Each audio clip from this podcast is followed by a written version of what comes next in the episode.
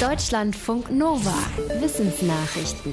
Je wichtiger ein König oder eine Königin im alten Ägypten war, desto größer das Begräbnis. Und bei diesen Begräbnissen gab es wohl oft eine Menge Bier.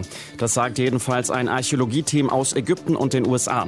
Es glaubt, im Süden Ägyptens eine 5000 Jahre alte Bierbrauerei entdeckt zu haben und die sei auf Massenproduktion angelegt gewesen. Der Leiter des obersten Antikenrats in Ägypten sagt, dass acht Produktionsbereiche gefunden wurden mit jeweils rund 40 Tontöpfen. In denen wurde aus Getreide und Wasser Bier gebraut. Der Leiter spricht von der ältesten Hochleistungsbrauerei der Welt.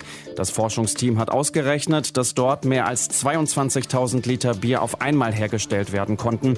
Möglicherweise speziell für Königsbestattungen im alten Ägypten.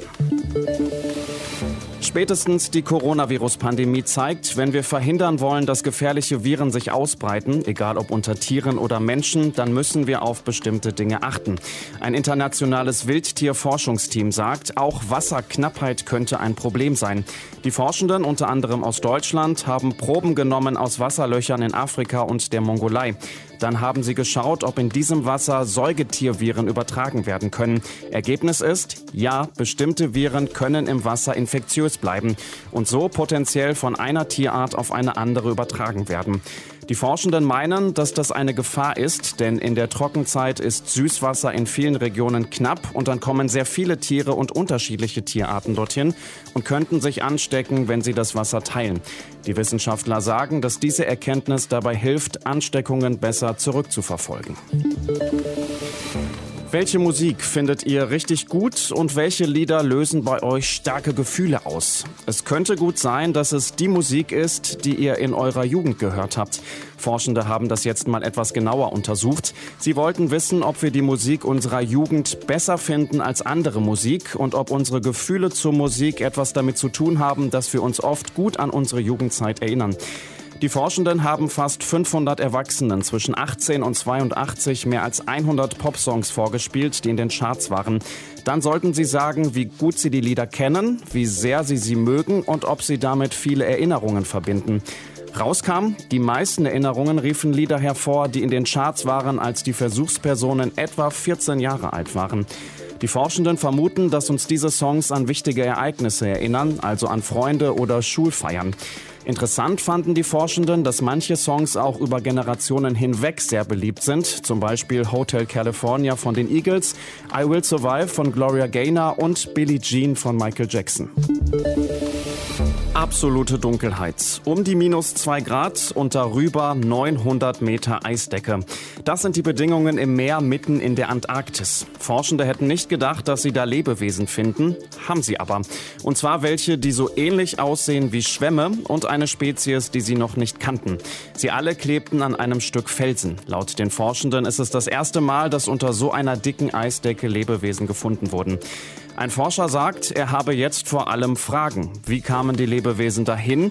Wovon ernähren sie sich? Und wie lange leben sie schon dort? Um diese Fragen zu beantworten, müssen er und sein Team jetzt erfinderisch werden. So tief unter dem Eis hat nämlich bisher noch niemand Proben genommen und Lebewesen erforscht. Wir finden ohne Navi nicht mal die Apotheke. Zugvögel finden ihr Ziel in tausenden Kilometern Entfernung ohne jede Karte. Aber wie? Wenn sie die Strecke schon öfter geflogen sind, kennen sie sich irgendwann aus, aber selbst wenn man sie weit ab vom Weg aussetzt, finden sie wieder zu ihrer Route zurück. Eine Theorie besagt, dass die Vögel sich am Magnetfeld der Erde orientieren. Genau das hat ein internationales Team von Biologen untersucht mit einem Trick. Sie haben Teichrohrsänger gefangen und in Käfige gesteckt. Auch im Käfig wollten die Vögel immer noch in die Richtung wegfliegen, in die sie eigentlich unterwegs waren. Und jetzt kommt der Trick. Die Forscher haben die Käfige in eine Spule gepackt, die das Magnetfeld beeinflusst. Und tatsächlich wollten die Vögel jetzt in eine andere Richtung fliegen, die zum falschen Magnetfeld passte. Die Biologen sehen darin den Beweis, dass Zugvögel nicht nur das Erdmagnetfeld wahrnehmen, sondern es auch wie eine Karte nutzen können, um zu navigieren.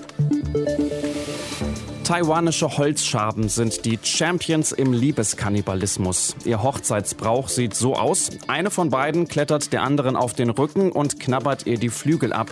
Danach darf die andere das Gleiche machen. Und beide wechseln sich meistens so lange ab, bis die Flügel bis auf zwei kleine Stummel abgegessen sind. Das hat eine japanische Biologin an zwei Dutzend in der Natur eingesammelten Holzschaben untersucht. Aber warum machen die Insekten das? Bei einigen Spinnenarten ist Kannibalismus nicht ungewöhnlich, aber gegenseitiger Kannibalismus ist laut der Biologin bisher einzigartig in der Tierwelt. Sie glaubt, dass die Erklärung im Leben der Holzschaben liegt. Die wohnen in gammeligem Holz und fliegen irgendwann los, um einen Partner zu finden. Wenn zwei taiwanische Holzschaben beschließen, ihr Leben miteinander zu verbringen, dann ist das Herumfliegen vorbei. Sie suchen sich einen neuen morschen Stamm und bleiben dann auch da. Die Biologin vermutet, dass die Flügel in den engen Gängen nur stören. Also weg damit. Deutschlandfunk Nova